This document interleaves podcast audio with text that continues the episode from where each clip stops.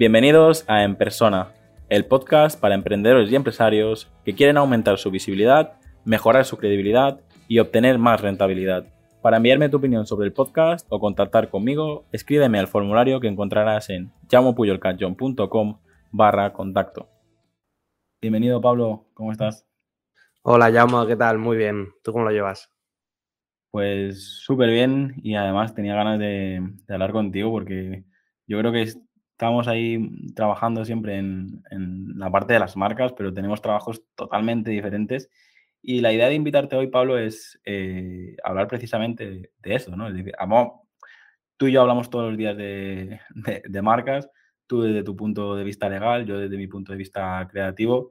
Y como ya pasaste por, por el podcast, de hecho, les recomiendo a todo el mundo que escuche antes el episodio de El abogado del futuro, que con Pablo Maza, lo vais a encontrar fácilmente porque es uno de los, de los primeros que, que publiqué.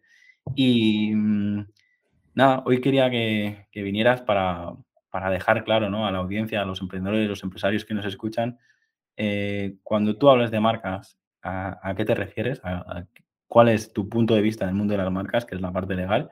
Y luego, por mi parte, la parte creativa, ¿no? Porque yo normalmente nos contactan a nosotros y nos dicen, no, quiero este nombre, quiero esta identidad corporativa para esta marca y quiero que me la registres. ¿no? Y, y, muchas veces eh, cae sobre una agencia o sobre un estudio la responsabilidad de registrar la marca y yo siempre digo que son, son dos procesos totalmente diferentes. De hecho, hay tres.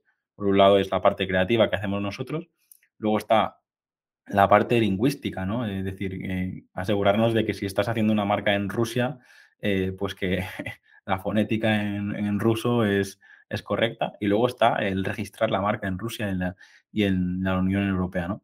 Eh, creo que tú y yo podríamos, no podríamos hacer un episodio, creo que podríamos hacer un podcast entero juntos. De hecho, se ha planteado alguna vez. Así que eh, la idea hoy, Pablo, no es, no es que, que, la gente sepa todo lo que tú sabes, sino centrarnos en, en estos primeros pasos. ¿no? Somos un emprendedor, nos han dicho que, que registrar una marca eh, vale un montón de dinero y lo dejo para cuando la empresa funcione, y luego la empresa funciona, nunca se registra. Yo siempre le digo a la gente que si fueran conscientes de que registrar una marca vale menos que el papel higiénico que están, que están comprando, es decir, lo que pasa es, tienen que ser capaces de verlos. ¿no? Y ahora, ahora te doy paso y, y ahora seguiremos hablando sobre esto.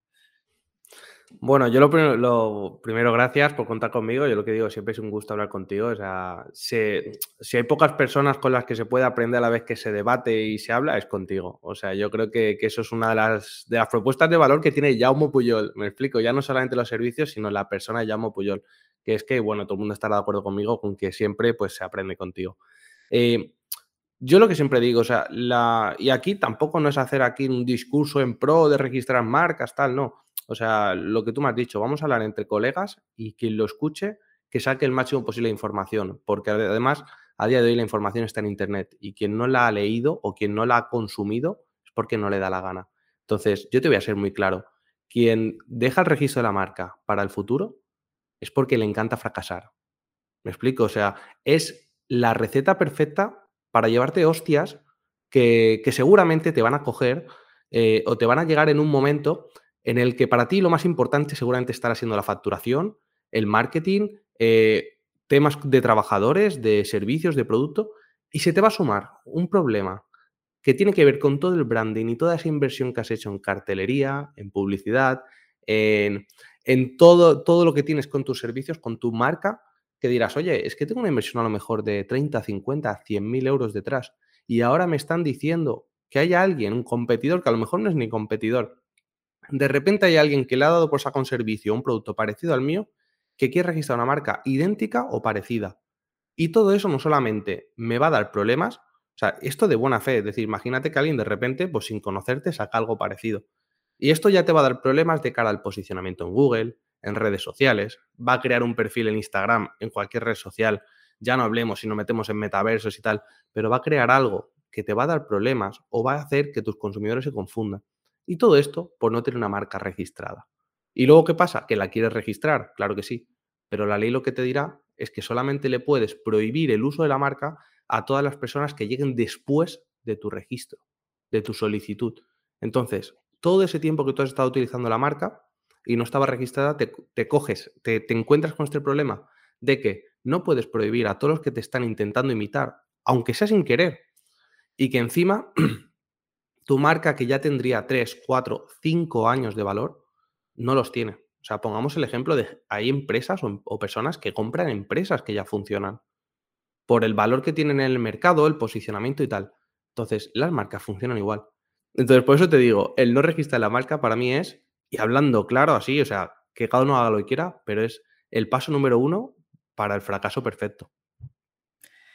Yo creo que se trata de desconocimiento, ¿no? Es decir, cuando no registras la marca es porque oh, tengo muchísimas más cosas eh, más importantes que hacer y ahí es donde se equivocan. Yo siempre digo, no sé si te va a costar, depende de las clases, 500 euros o 1500 o 1000 o lo que sea. El tema está en que si tú divides eso, divides esa cantidad en los 10 años que va a tener validez, validez ese registro, cualquier empresario puede invertir esos 50 euros al mes o, o, o sea, 50 euros al año, perdón, eh, en, registrar esa, e, esa marca para, para estar protegido. Y tú, ¿por qué lo enfocas eh, como un pasivo? Que dices, tengo como un amortizable. Es decir, tú lo estás enfocando como un activo que hay que amortizar.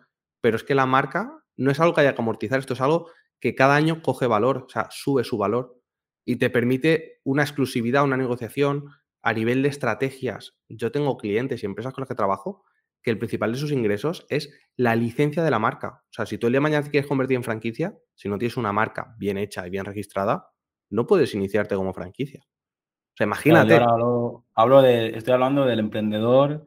Sí, que, lo ve como un gasto. De 5 a 50 años que estoy hablando de, en este caso. Está claro que si es un empresario consolidado, probablemente luego podríamos hacer otro episodio hablando de, de la franquicia y de la arquitectura de marca y muchas cosas que con unas cervezas hemos hablado tú y yo muchas veces.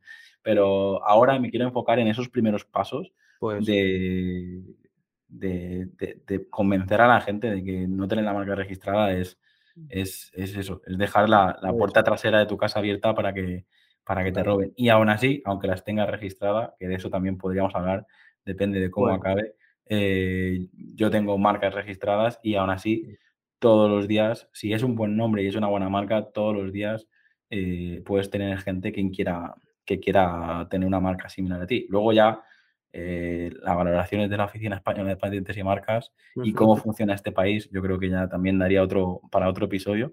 Pero es verdad que, mm, que sí, que es súper importante como mínimo eh, que todo lo que estás haciendo, todo mm, lo que estás creando, pues eh, tenga ese reconocimiento y este valor. Mm, yo soy el primero que le recomiendo al cliente, o sea, tienes el dominio en propiedad, tienes la marca registrada y tienes una SL. Simplemente porque eso tenga coherencia, eh, el día de mañana, si quieres vender, es un activo muy, potente. Porque, mm, por ejemplo, sin ir más lejos, el dominio de Digitalen, cuando yo tenía solo el dominio de digitalen.es, ya me estuvieron a punto de pagar 800 o 900 euros simplemente por un dominio.es, que yo había comprado hacía unas horas por 10 eh, o 12 euros. Es decir, yo sí que lo veo desde mi punto de vista como consultor o como profesional, sí lo veo como un activo. Pero yo creo que para esa persona que empieza, Pablo, eh, que no sabe si dentro de seis meses ese negocio estará vivo o no. Eh, incluso te, hablo de, te hablo de emprendedores muy top que sé que están creando negocios que, lo van a petar de un SaaS de suscripción, cosas así, y sé que no tienen la marca registrada. Yo, mire, llama, creo que el emprendedor lo que necesita al principio es evitar problemas. O sea, siempre, o sea, yo siempre lo que digo, un emprendedor tiene que ser un crack de las finanzas porque tiene que optimizar cada euro que invierte en su negocio, porque normalmente empiezan con el patrimonio propio. No hay, no hay financiación externa, no hay socios, no tal. Entonces, lo primero que digo es, si tú vas a invertir, aunque sea un solo euro, en el branding, aunque sea muchas veces, yo que sé, un logotipo que, que sacan de algún sitio y dicen, mira, ya dejo incluso para dentro de seis meses también hacer el branding, que también te habrá pasado, que hay gente que dice, oye, esto no es prioridad, lo primero es sacar el nombre y luego, una vez tenemos la primera factura ya hecha, el primer cliente, ya vamos invirtiendo. Para mí, proteger eh, tu nombre es más importante, es que es, el negocio. Es que muchas veces una idea de negocio, o sea, las ideas no se pueden proteger con propiedad intelectual, al menos en España. Sí que en, Estados Unidos hay formas y demás. Pero una idea de negocio, muchas veces la mejor forma de protegerla es protegiendo la marca. Porque si yo para venderme o para buscar eh, socios tengo que ir explicando siempre el proyecto, es que me van a quitar hasta el nombre. Y si no está registrado, me lo van a quitar. Entonces tú imagínate, llevo ya tiempo, porque el emprendedor te dirá que vale, que al principio no quiere cobrar por su tiempo, pero me parece genial. Pero es que lo que cuesta es ridículo. Es ridículo al lado de, lo que cuesta un disgusto, de lo que cuesta meses casi sin dormir, porque tu proyecto está en riesgo. Eh, lo que te puede costar, pues eso, luego buscar abogados para defenderte por competencia leal, porque te han copiado, porque alguien te, está, te, está aprovechando tu reputación o, o no está cumpliendo contratos. Claro, cuando se trata con marcas registradas, tú ahora, por ejemplo, decías el dominio, el valor del dominio. Si yo ahora quiero registrar, imaginémonos, Coca-Cola, si Coca-Cola no estuviera registrado y yo quiero registrar coca-cola.es.com y está libre, puedo hacerlo. ¿Qué pasa? Hay sistemas de arbitraje que no son, no son ir a los juzgados, en los cuales tú puedes reclamar esa propiedad del dominio y decir, oye, este dominio, aunque yo no lo haya registrado, me pertenece a mí. ¿Por qué? Porque soy marca registrada. ¿Me explico? Entonces, tú automáticamente sacando el título de una marca registrada, automáticamente dices que eres el dueño de ese dominio aunque no lo hayas registrado. Si no, sería una locura. O sea, es más barato registrar una marca que registrar 200 dominios de las 200 extensiones que existen. Y lo mismo en redes sociales. Si tú, por ejemplo, eh, Facebook, tú le dices, oye, esta, han creado una página con el nombre de mi empresa o idéntico, quiero reclamarla. Facebook te dice, ¿me puedes demostrar que tú eres el dueño de esta marca? Si no tienes un título, ¿cómo lo haces? ¿Qué le mandas? ¿Las facturas del diseñador de logotipo? Facebook se ríe, ¿eh? Y Amazon igual. Yo todo este. De aquí podríamos, que podríamos hablar durante horas de, experiencias tuyas, experiencias tuyas, experiencias mías, porque yo creo que tenemos un punto de vista muy similar, pero luego tenemos alguna, algunos puntos grises que nos darían para discutir durante horas. ¿no? Yo, el valor de la marca, el que es un activo, eh, todo esto lo veo bien, lo que no me acaba de encajar es, eh, pues eso, situaciones que he podido vivir donde pues no te notifican, eh, no sé, eh, nosotros teníamos, por ejemplo, un cliente que le notificaban prácticamente cada semana que había un, que, se estaban registrando nombres parecidos al suyo en, toda, en toda Europa, ¿vale? Es decir, imagínate que tú tienes un cliente, te contratan el, el servicio de seguimiento y claro, e, ese cliente, tengo, clientes que pasa, ¿eh? Ese cliente estaba agobiado, dice, ya, me has creado un nombre muy bueno, estoy súper contento, pero claro, mm, a mí que me estén avisando que cada semana hay 5 o 10 personas que están intentando registrar un nombre parecido, eh, pues yo tengo ya otros dolores de cabeza que no... Yo creo que eh, al final, mm, Pablo Maza, abogado especialista en propiedad intelectual, no solo trabajas con con emprendedores, trabajas con, todo tipo de, empresas y, cada vez con empresas más de, más nivel a nivel uh, nacional. Y, probablemente muchos temas que tú dominas a un emprendedor todavía no, todavía no, no lo necesita, pero está bien que lo conozca. ¿no? A mí lo que me, me preocupa es, vale, tenemos este caso de que eh, alguien entra en conflicto. Eh, para recuperar un dominio, como, como, decías, ¿vale? Yo tengo una marca registrada y alguien registra mi nombre, o sea, registra mi nombre y, algo más, por ejemplo, yo qué sé, mm, Coent uh, Marketing. No, digitalen, mira, digitalen-madrid.com. Por ejemplo. Entonces, si tú tienes la marca Digitalen registrada como la tienes, puedes reclamar, oye, alguien está provocando un riesgo de confusión. O sea, hay alguien que está creando un dominio que seguramente... ¿Y a quién se lo reclamas? Pues tú solo puedes reclamar directamente al titular del dominio, ¿vale? O si no, vamos a través del ICANN, que es la organización eh, que, gestiona los dominios, ¿me explico? O a través de red.es, que, que es la administración en España que gestiona los dominios, si es un punto .es. Entonces, hay sistemas de arbitraje que se dice que no es necesario que... Com, ¿Cómo? Es un punto .com ya hay más, ya más problema, ¿no? Si es un punto .com, lo hacemos a través del ICANN. Entonces, eh, de la Organización Mundial de la Propiedad Intelectual, ellos tienen sistemas para reclamar esto. Entonces, lo primero que te van a pedir es ese título. Entonces, claro, vale, yo entiendo que tú me vas a decir, a ver, para un emprendedor que empieza muchas veces te dice, oye, me han copiado el dominio, nada, eh, como, como es muy rápido pivotar o todavía no he creado mucho valor, cambio de nombre o cambio de dominio, me explico. Es lo que le pasa muchas veces a un emprendedor. O sea, he conocido emprendedores que están constantemente cambiando su propuesta de valor porque como no la protegen, enseguida alguien les imita o enseguida tal, y se pasan a lo mejor dos, tres años con idas y venidas y no consiguen avanzar. Me explico, porque o no se encuentran seguros o ya han tenido problemas con el nombre y cosas de esta. Entonces, al final, ¿cuánto cuesta? O sea, ¿cuánto pagaría alguien por poder pasar al siguiente paso de su proyecto? ¿Me explico? Cuando yo te decía que hay puntos grises que desde tu lado y el mío mm, discrepamos, es decir, si yo confío en la, la Oficina Española de Patentes y Marcas y me gasto casi mil euros en clases y tal y registrar la marca y tal, y luego de repente, no hablo de que yo tenga que tener un abogado o lo que sea, ¿no? Yo hablo de que la propia Oficina Española y, la propia Oficina Española de Patentes y Marcas que me ha ofrecido a mí un servicio, no entiendo cómo no les interese a ellos mismos notificar eh, todo esto. Es decir, que sí, que tienen que tener un abogado que te haga el seguimiento y tal.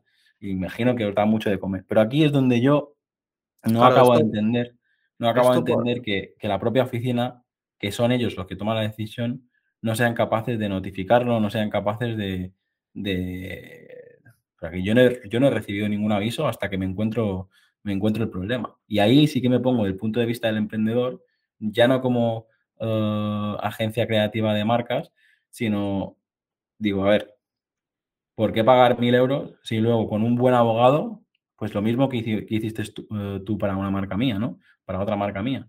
Es decir, si te gastas la pasta en abogados, al final consigues lo que quieres. Ese, es tu resumen en este país. Porque a mí hay una parte, a ver, me alegro por ti, pero por otra parte digo, vale, o sea, más, vale más la pena gastarte el dinero con abogados que no eh, lo suyo sería que la oficina, como administración que es, informara, oye, están intentando registrar un nombre idéntico. Esto en la oficina, por ejemplo, lo que dice la ley, y como siempre las leyes van más lentos o más lentas que, que va el mercado, dicen que la oficina no tiene esa obligación. Sí que es verdad que se está trabajando para que el día de mañana los sistemas, los algoritmos, automáticamente notifiquen a los titulares de ya marcas, que ya tienen marca registrada. En este caso, la oficina notifica cuando detecta que es una coincidencia muy clara y dice, oye, aquí está viendo casi una infracción. En tu caso, claro. clases, Pablo. Ya, ya, ya. Entonces, en este caso, pues la oficina, como no tiene la obligación, no se le puede pedir responsabilidad. También, ¿qué dice, qué dice la ley o qué dicen las buenas prácticas en el mercado? Que esto es una putada para el emprendedor, literalmente. Que cada uno, cada empresa también tiene que tener sus medios de prevención, de, de vigilancia y demás. Esto normalmente se contrata pues abogados o agencias de propiedad intelectual para que seamos nosotros, yo tengo clientes que tienen este servicio y les notifico cada vez que aparece una marca parecida. Y cuando no notifico, no quiere decir que no lleguen esas notificaciones, simplemente que yo las valoro y decido no molestar ni yo dedicar el tiempo a notificar porque no es problema.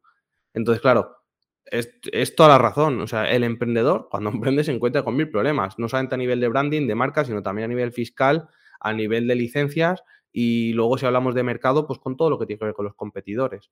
Entonces, Sí que es verdad que cada vez las cosas son más difíciles, sí. Por eso hoy en día, por ejemplo, igual que en, tu sector, las empresas os, estáis especializando, tú, por ejemplo, eres muy especialista en naming, me explico, en todo lo que es el branding, pero muy enfocado al naming.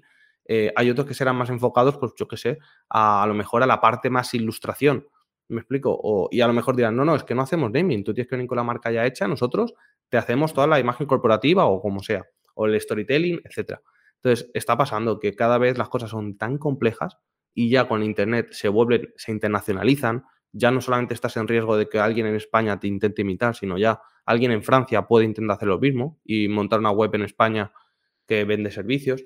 Entonces, sí que es verdad que nos tenemos que especializar, los abogados cada vez somos más especialistas y cierto es que si uno no va de la mano de alguien que le, o un consultor que muchas veces no, no tiene por qué saber de marcas, pero te dice, cuidado, yo sé que a partir de este momento necesitas un abogado, que por ejemplo tú lo haces.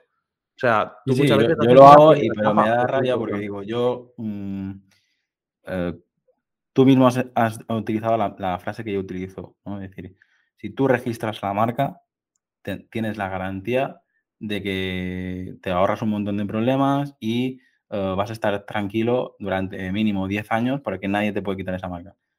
Pero no es, no es la realidad, porque la realidad es que Mm, si no tienes una buena defensa, si no tienes un buen seguimiento, si no tienes un buen tal, mm, en este país, no sé en otros lugares de Europa, pero en este país te, pueden dar por saco igualmente. Yo, yo, sé que yo no soy un caso normal, porque yo aparte de, ser especialista en naming y crear marcas todas las semanas, eh, yo también soy emprendedor y, cada tres meses, seis meses monto un negocio nuevo, ¿no? Y lo, le, compro el dominio, lo registro, registro la marca y tal. Pero eso es bueno, porque desde mi punto de vista veo... Tú tienes al emprendedor desde la mentalidad y eso es muy bueno por la empatía que tú generas con las personas y empresas con las que trabajas.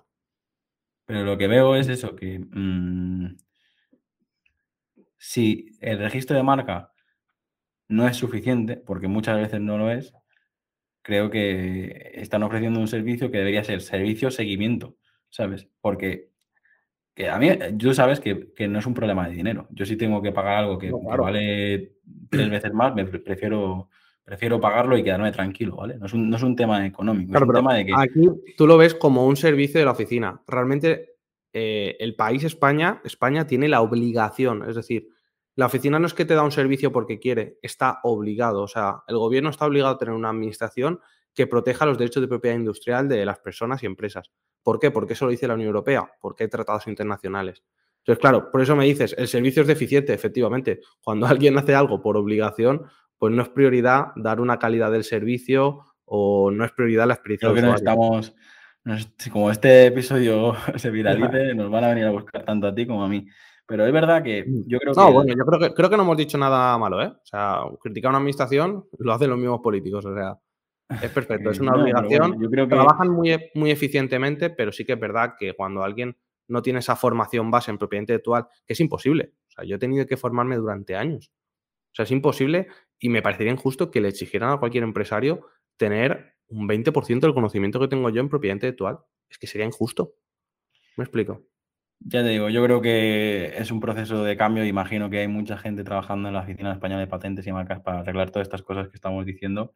Pero a mí, yo llevo los últimos casi 10 años diciendo lo mismo que acabas de decir tú. Cuando registras una marca, te quedas tranquilo durante 10 años porque la marca ya te pertenece y tal. Pero es que muchas veces pasa todo lo contrario. Cuando registras, ahí empieza el trabajo de, cuidar tu propiedad, porque tú es propiedad propiedad intelectual, pero es una propiedad. Es decir, tú te has comprado un coche y, vale, te has comprado un coche, pero desde entonces tienes otras obligaciones, como es cuidarlo, hacerle un mantenimiento, respetar unas normas. Entonces sí que es verdad que, una vez que uno registra la marca, tiene la obligación, como mínimo ética, de, de velar para que los demás respeten esa marca. Y que no pierda valor, porque muchas veces que también es importante. Y gente, por ejemplo, me dice, Pablo, yo he registrado y mi objetivo de registrar es que a mí ya no me puedan reclamar que deje de usar mi marca. Porque puede pasar, ¿eh? ¿Cuántas veces una misma palabra está utilizada para más de 500 marcas? Entonces ya solamente tienes esa tranquilidad. Pero, y hay gente que me dice, bueno, que otros saquen su marca, pues me da igual. Pero claro, si tú procuras que nadie más se llame igual, al cabo de los años tienes un poder que es una visibilidad y una presencia en el mercado que nadie te la roba. O sea, nadie compite contigo ni en keywords en, Google. Yo creo que, por ejemplo, en el caso de, Digitalent, que para los que no lo sepáis es mi agencia de marketing digital, eh, yo lo que he visto es que desde que yo registré en 2018 a hoy, han salido Digitalents por toda Europa, han salido Digitalents ahora este caso que estábamos comentando incluso en España. Y, y yo, honestamente, mm, tengo la marca registrada, pero veo que, claro, nadie me va a prohibir a mí usar mi marca, pero veo que mm, lo que te decía, todavía hay un, trabajo por hacer.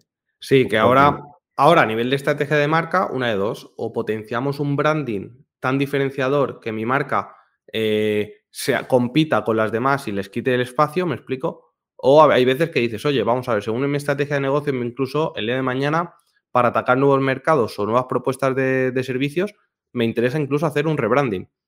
Me explico. Y ya hacer un lavado de cara. Entonces, queda una de estas dos soluciones. O reforzamos nuestra presencia en el mercado con la marca, porque efectivamente han aparecido otras personas y otras empresas que han registrado signos, porque son signos, han utilizado la palabra digital para sus marcas, y o eso, o tenemos que hacer un, reset. Entonces, eso es un... ya, hablaremos de este caso ya como abogado y como, y como cliente. En este caso, yo sigo pensando que, no está del todo, el servicio que ofrecen no está del todo correcto todavía. Pero bueno, em, Pablo, vamos a, vamos a volver a, los emprendedores, vamos a volver a, volver a los empresarios. Me gustaría que, eh, que puedas decir una horquilla de precios, ¿vale? No, no, yo soy partidario de que, o sea, para que me entiendas, un logotipo te puede costar 50 euros y te puede costar 50.000, ¿vale? O sea, lo que pasa es que me gustaría que digas, mira, un registro de marca en España va de aquí a aquí, un registro de, de marca en Europa va de aquí a aquí y un seguimiento de estas marcas va de aquí a aquí. Lógicamente, y, es, y ya lo digo yo, no es lo mismo que te lleve un bufete de primer nivel a que te lo lleve tu prima la abogada, ¿vale? Es decir, em, estoy hablando así, vulgarmente, para que, para que quede claro, ¿vale? Pero sí que me gustaría que, la gente vea un poco de qué estamos hablando, ¿vale? De, de, qué, de qué precio estamos hablando.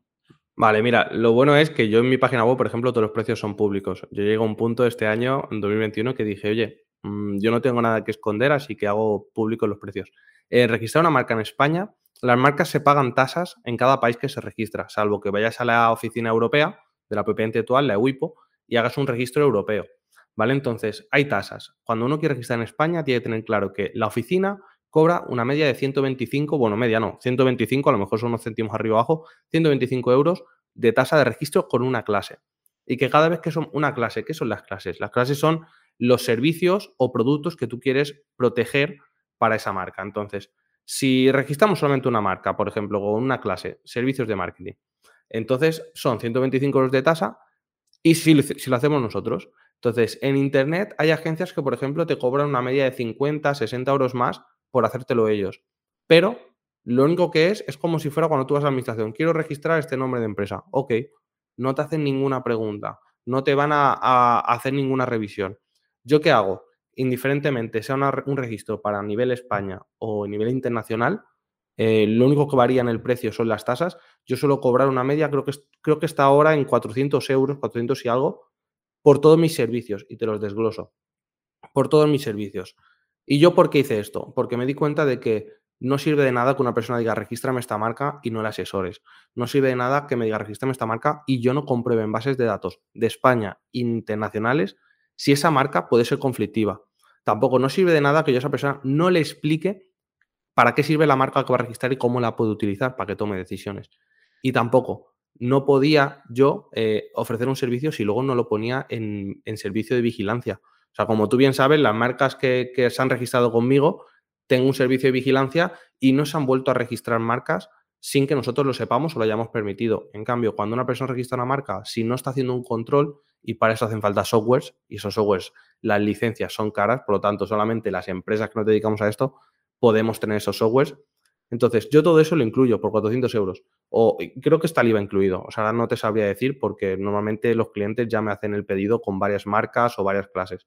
Entonces, para mí es, eh, es un precio que yo estaría dispuesto a asumir. Yo tengo clientes que me han dicho, hostia, me parece muy barato que luego cuando me piden varios registros siempre puedo hacer pues una bonificación, un descuento. Al final, yo lo que siempre digo, da igual con quién se trabaje, pero por favor que sean especialistas en la materia. Me explico, o sea, si quieren ir con una agencia, con alguien en Madrid, eso da igual, pero que se informen, porque muchas veces registramos una marca que luego te va a llegar una oposición que muchas veces es insalvable. ¿Por qué? Porque no hemos previsto esa estrategia oposición que es que cuando tú solicitas una marca, hay un proceso de dos meses, hay un plazo de dos meses para que cualquier empresa que tenga una marca registrada se oponga y diga, no quiero que registres esto, que es, por ejemplo, lo que ha pasado con Digital, en que se ha pasado ese plazo de oposición porque no te habían avisado. ¿Me explico? Claro, yo lo que me quejo es un poco de eso, ¿no? Es decir, eh, un emprendedor le dices, mira, con las clases que tienes que, que registrar, los mercados que te interesan y tal, al final registras la marca, te va a costar 1.500 euros en Europa, con estas clases, no sé qué, por ejemplo, ¿vale? Pero claro, luego se te ponen en Bulgaria, se te ponen en Estonia, se te ponen en España, se te ponen... Y, entras en un bucle, Pablo, que al emprendedor eh, está claro que no conocer la ley no significa que, no tengas que, cumplirla, ¿no? Pero eh, muchas veces, mira, te pagamos, o sea, registrar la marca te va a costar 750 euros, pero luego de repente eh, vienen dos oposiciones y hay que pelearlas y qué tal. Y a mí, por ejemplo, una de las máximas que yo tengo es intentar por todo, por todas las vías nunca, nunca ir a un juicio, nunca, nunca tener que, pelearme por estos temas, ¿vale? Y es lo que te digo, creo que, mm, creo que, no sé, habría que hacer, la OPM tendría que decir, mira, uh, sabes lo que estás contratando, porque puede pasar estos escenarios, puede pasar A, que, registras la marca, porque hay muchas marcas que se están registrando directamente, uh, directamente en la, en la, web de la OPM. El cliente se mete en la web, lo registra y tal, pero yo estoy de acuerdo contigo que, que eso mmm, no es lo que toca porque no, no, te están asesorando, no te están dando un, un, servicio de, que, de, de valorar realmente la, la, marca que estás creando, ¿vale? Y la parte que decías tú que incluyes en el seguimiento, pues mira, es que es lo que te decía yo, me parece muy lógico que incluyas en, en el servicio de seguimiento porque mira lo, lo, que luego puede pasar, ¿no? Que eh, registras una marca, pero si no la sigues durante estos 10 años, mmm, a saber, y por mucho que la sigas, si luego no quieres gastarte la pasta en juicios, eh, yo no sé, es, es un mundo que, que queda claro que, podríamos hablar durante, durante horas y horas. La idea de hoy, Pablo, era eh, que la gente te conozca, la gente que, que, viene de esta nueva etapa del, del podcast aquí en, en persona, pues que conozca que, que, tú eres especialista en propiedad intelectual. Sí que me gustaría que cuando dices en mi web, en mi web, que dejes claro el dominio, porque tienes Pablo Maza, tienes eh, Intelectual Abogados. Sí que me gustaría que digas eh, dónde te pueden encontrar. Eh, a mí me pueden encontrar directamente en pablomazabogado.es, ¿vale? Que son las tres palabras. Y si no, yo lo que digo, yo mi posicionamiento SEO es eh, bastante bueno, ponen Pablo Maza en Google y, y yo lo que digo, como yo sé que la frustración de la falta de información es importante, entonces yo una de las filosofías que tengo es que me gusta comunicar y compartir y por eso en YouTube pueden encontrar, si buscan el canal de Pablo Maza Abogado, van a encontrar muchísima información, pero de verdad, o sea, transparente sobre el tema de las marcas y muchas estrategias de protección y demás. Y yo creo que eso, sumado a un buen profesional de branding como, como eres tú, eh, les tiene que asegurar el camino y que desde el principio creen valor. O sea, crear una marca de valor. O sea, eso es muy importante. Ya para, terminar, eh, YouTube, em, web, ¿alguna red social donde digas que estás más activo para que te puedan encontrar? Para mí, eh, la más activa es Twitter, que es donde puedo compartir más cosas del día a día de propiedad intelectual. Pero también Instagram ahora estoy compartiendo ideas de emprendimiento y demás. Así que, bueno, si el emprendedor gusta de en todo su tiempo libre formarse o tener inputs que le ayuden a aprender cosas nuevas, pues que me busque. Pablo Mazco es mi, es mi usuario y si no es de la página web tienen todos los enlaces. Muy bien, Pablo. Pues mira, mm, estoy seguro que te, que te, vas a pasar más veces por aquí porque yo me he quedado con ganas de más. O sea, no quiero robarte más tiempo, pero creo que, creo que queda claro que incluso los que nos dedicamos a esto y vemos la realidad del día a día, muchas veces desde el desde el punto de vista legal, muchas veces la parte creativa no se entiende, de la parte creativa muchas veces la parte legal no se entiende, y luego está todo lo que hemos hablado de la parte de que si, bueno, toda la parte lingüística, ¿no? De que cada país es, es un mundo, ¿no? Eh, el, otro, el otro día, por ejemplo, veía una marca coreana que es una marca, los típicos micados de chocolate, ¿no? De, pues ahí en Corea se llaman, se llaman peperos, ¿no? Pues en este caso yo, yo podría crear esa marca, ¿no? Eh, tú la podrías registrar, pero luego si a nivel lingüístico tiene una connotación negativa eh, en el país, que esto es, nos reímos de los japoneses y de las marcas chinas y de todo lo que vemos, pero, pero es la realidad, ¿no? Es decir, eh, pues a lo mejor tú mismo has usado varias veces la palabra coger y todos los latinoamericanos que nos escuchan eh, probablemente dirán, ¿no? Estos qué, mal hablados son, ¿no? Estoy trabajando en dejar de utilizarla, ¿eh? Porque sí que es verdad que los españoles la utilizamos mucho y es como, es, como el significado en inglés de grab. Cuando tú alcanzas algo, me explico con la mano, y sí que es verdad que... A mí me pasa lo mismo, a mí me pasa lo mismo. De hecho, he recibido algunos mensajes de, diciendo es que no, no, he entendido esta parte del episodio porque, porque, claro, hablamos del mismo idioma, pues si ya nos pasa simplemente a nivel eh, español en general, pues imagínate con todos los idiomas y todas las culturas. Yo creo que es eh, para que todos los que habéis llegado hasta aquí habéis eh, conocido a Pablo o, habéis vuelto a, escuchar a, Pablo después de escuchar el primer episodio que hice con él. simplemente queríamos que quedara claro que registrar la marca tanto a nivel, o sea, preocuparse por la marca, tanto a nivel creativo como a nivel legal, es fundamental y, espero que alguna de las, de las cosas básicas que debéis saber os hayan quedado claro. Y por mi parte, Pablo, si te parece, eh, ya tomamos, vemos, a ver cuándo nos volvemos a ver y vemos eh, qué episodio podemos hacer para, para aportar valor a los emprendedores y los empresarios. Claro que sí. Eh, para mí un placer, gracias a los que nos escuchan y bueno, ya ves que soy un libro abierto. A mí de cualquier cosa que quieras comentar siempre aportaremos algo de valor y que se aprenda con nosotros. O sea, eso es lo importante. De emprendedores para emprendedores, ¿no? bueno, es que al final yo creo que es, es un poco lo, que decíamos, ¿no? Que no todo el mundo hoy en día puede saber de, todos y si a lo, mejor alguien es muy buen arquitecto, muy buen ingeniero, muy buen profesional del marketing, pues no tiene por qué eh, conocer toda esta parte legal que, que, tú dominas. Así que nada, Pablo, por mi parte, gracias por, tu tiempo. Eh, nos vemos en breve para ver si, podemos volver a hacer un, episodio y, y, como siempre, pues seguimos colaborando y seguimos viéndonos por redes, ¿vale? Un abrazo muy fuerte. Un abrazo, un saludo a todos. Hasta aquí el episodio de hoy. Muchas gracias por escucharme y por compartir el episodio en redes sociales. Suscríbete en iTunes, iBox, Spotify o YouTube. Encuentra este y todos los demás episodios en enpersona.com.